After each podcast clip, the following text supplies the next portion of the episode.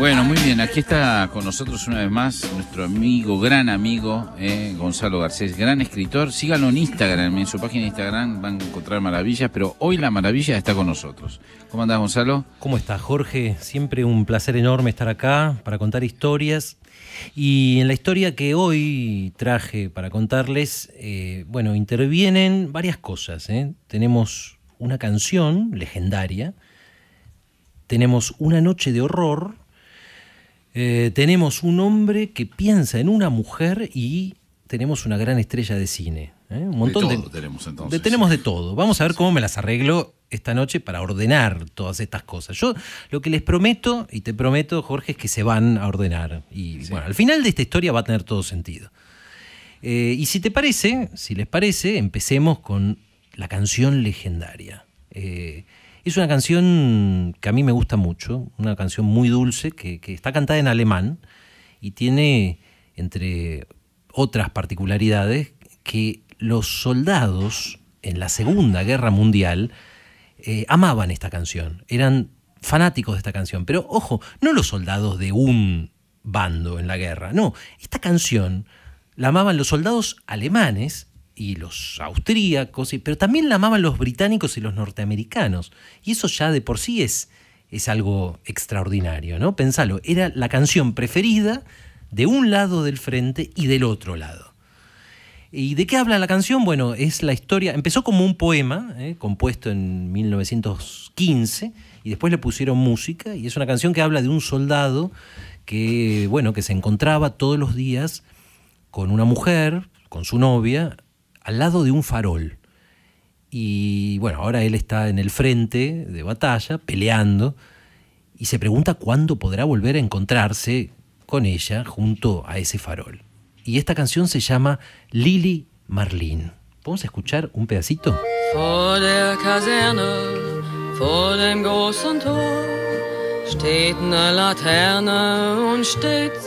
Tor. Dort uns wiedersehen. Bei der Laterne wollen wir stehen wie einst Lily Marlene, wie einst Lily Marlene. Bueno, esta canción, déjenme contarles, era la preferida de Jacobo Frum. Jacobo. Jacobo era el padre de mi padrastro. O sea, vamos a decir, es una especie de abuelo mío. Y bueno, esta es otra parte de esta historia. Jacobo era un judío alemán que nació en Frankfurt, nació en 1911. Y bueno, al final se escapó de Alemania para venir a vivir en Argentina, eh, en el año 1938. Y alguien podría preguntar, ¿por qué en el año 38, ¿no? si Hitler llegó al poder en 1933? Bueno, simple, porque Jacobo y, la familia de Jacobo, igual que muchísimos, muchísimos judíos alemanes, durante varios años no, que, no, querían irse, se aferraron a la esperanza de que el régimen nazi pasara, que fuera algo transitorio. Eh, y por supuesto que todos tenían miedo, por supuesto que ya había persecuciones muy graves, pero estamos hablando de personas que, además de, judías, se sentían profundamente alemanas. Eh, gente que amaba a su país profundamente. De hecho, muchos de estos judíos alemanes habían peleado por Alemania en la Primera Guerra. Entonces, bueno, es lógico, ¿no? Antes de pensar en emigrar, quisieron, quisieron fuertemente creer durante varios años que había que aguantar, había que aguantar en Alemania, porque tal vez el nazismo iba a pasar, iba a ser algo pasajero. Bueno, recién en 1938 empieza la emigración en masa de los judíos de Alemania. ¿Y por qué? Porque en noviembre de ese año, en noviembre del 38, fue lo que se conoce como la noche de los cristales rotos. Eh, esa fue la noche que en toda Alemania, y en Austria y, también en partes de Checoslovaquia, salieron a la calle tropas de asalto nazis y también bastante gente común, digamos todo, eh, y salieron a destruir negocios judíos, a quemar sinagogas, eh, a asesinar, a linchar a personas por el solo hecho de ser judías. Y claro, ese fue el momento de quiebre en el que casi todos, prácticamente todos los judíos de Alemania entendieron que no, que esto no iba a pasar fácilmente y que había que irse. Había que irse. Y bueno, estoy hablando de esto, entre otras cosas, porque hoy es 9 de noviembre. El 9 de noviembre fue la noche de los cristales rotos. Se cumplen hoy exactamente 83 años de esa noche.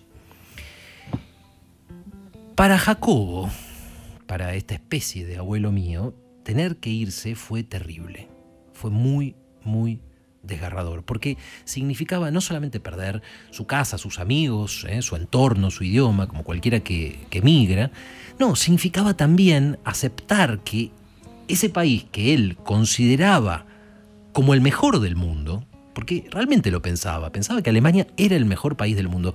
Bueno, ese país en el cual él había creído tanto y todavía creía, lo repudiaba y lo consideraba como un enemigo.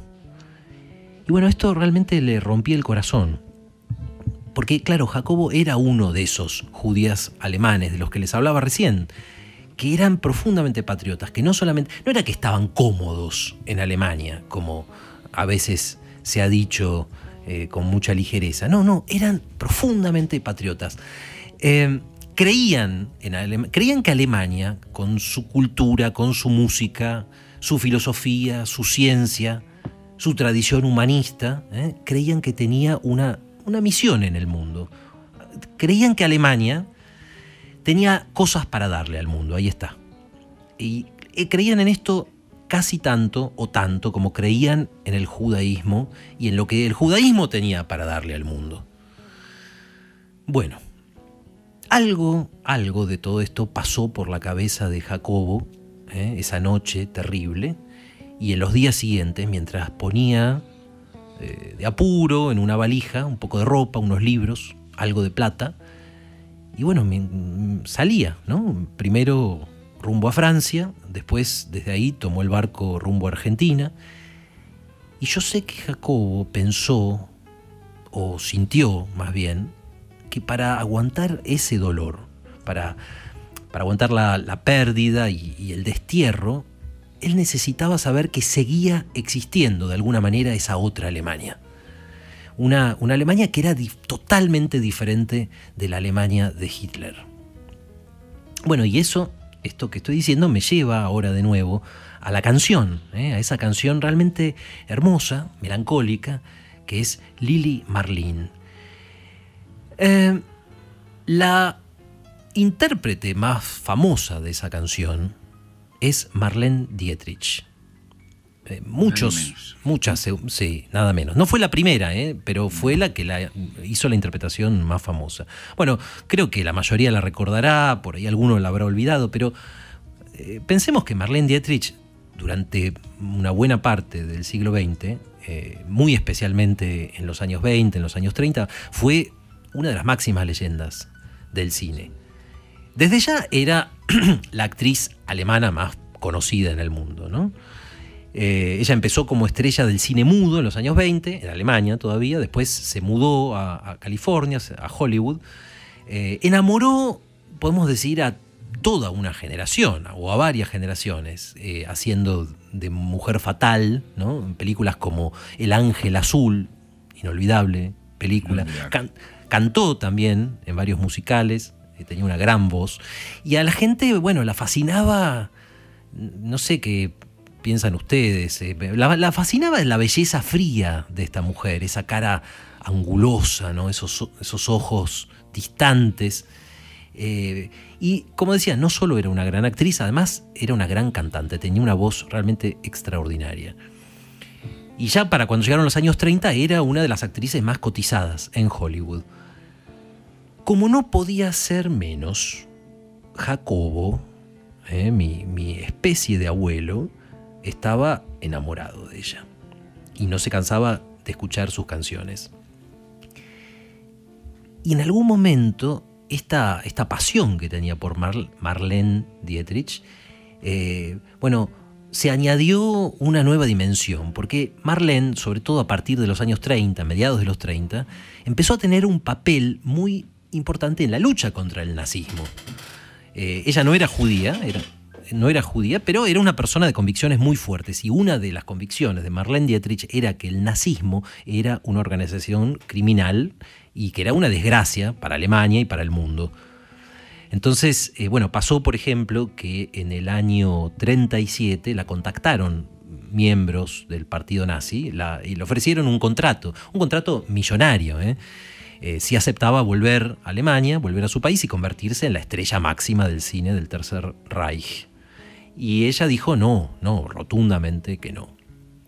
Y también por esa época, junto al director eh, Billy Wilder, creó un fondo eh, para ayudar a, judíos, y no solo a judíos, también a disidentes alemanes, a escaparse de Alemania.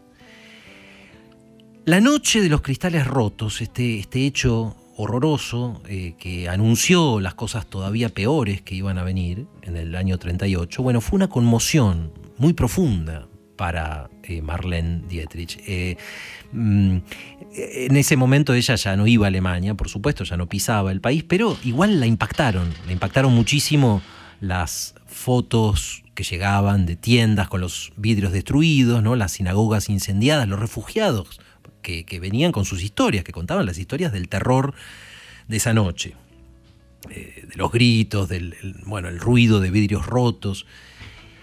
Y digamos que así como para los judíos de Alemania, esa noche fue el momento en que entendieron que tenían que, tenían que ir, bueno, para Marlene Dietrich fue también cuando decidió que tenía que aportar todo lo que tuviera, todo lo que estuviera a su alcance para ayudar a derrotar al nazismo.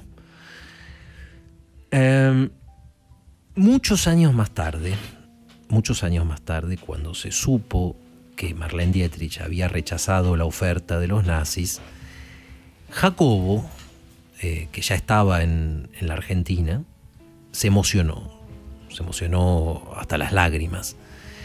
Eh, durante todos los últimos años que él había pasado en Alemania, en Frankfurt, eh, antes de tener que em-, emigrar, pero incluso en esos años, ¿no? que ya eran de hostigamiento, ya eran de, amenaza, de peligro permanente para los judíos, Jacobo eh, volvía a su casa, se, encerraba en su casa, ponía un disco de Marlene Dietrich y sentía que volvía a conectar con eso que él tanto necesitaba, ¿eh? con esa otra Alemania, con la Alemania humanista en la que él seguía creyendo.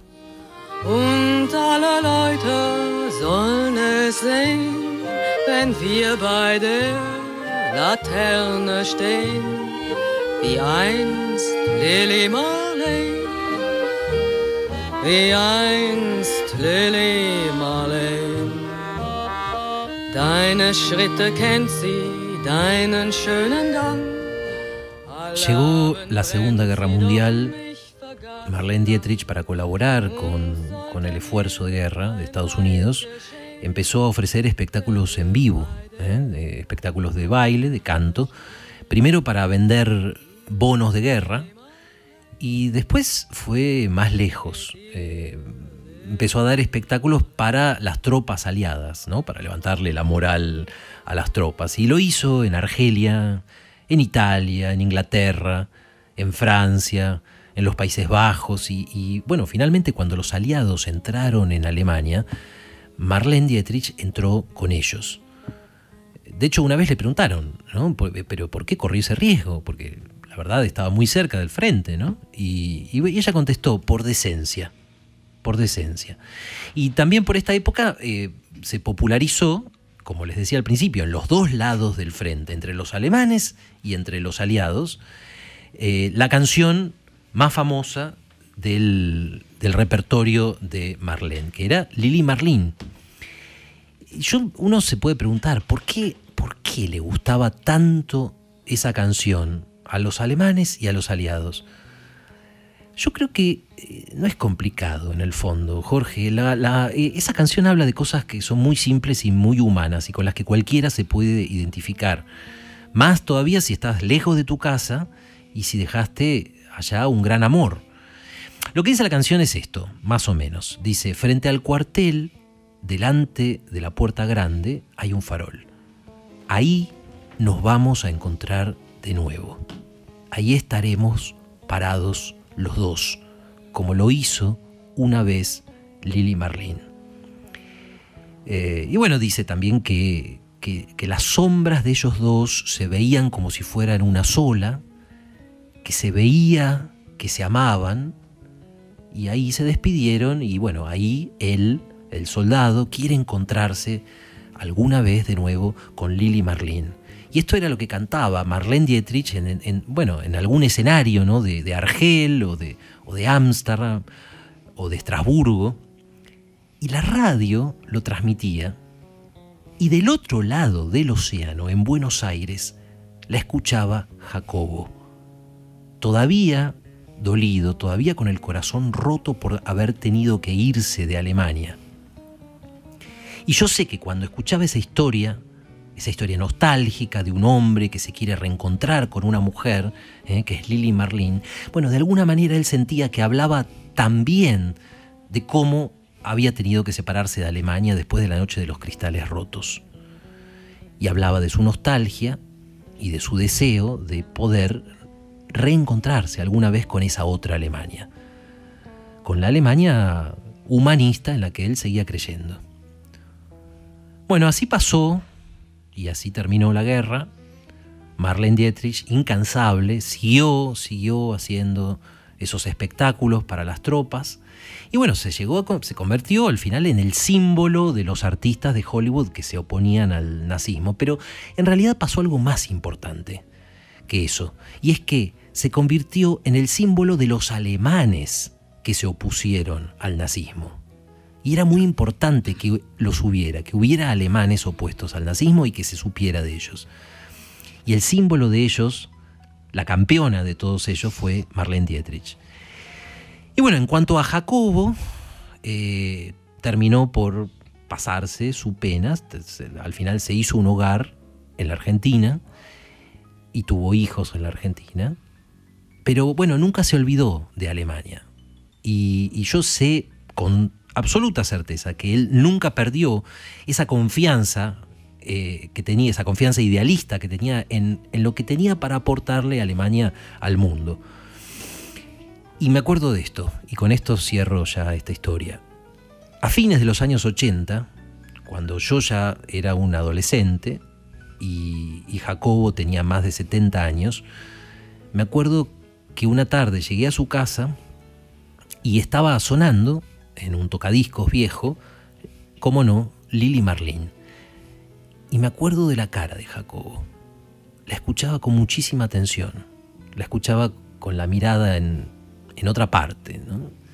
Y yo siempre me pregunté si esa canción, bueno, ¿qué le recordaba? ¿no? Si le recordaba la Alemania que él conoció antes del nazismo, y en la que nunca dejó de creer, o la noche terrible que lo decidió a emigrar a la Argentina, o tal vez las dos cosas al mismo tiempo.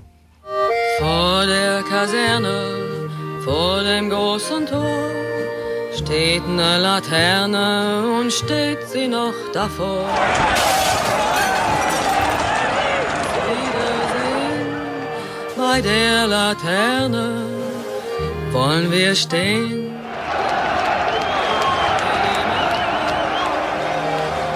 Wie einst Lily Marlene. Unsere beiden Schatten sahen wie ein aus. Dass wir lieb uns hatten, das sah man gleich daraus. Und alle Leute sollen es sehen, wenn wir bei der Laterne stehen.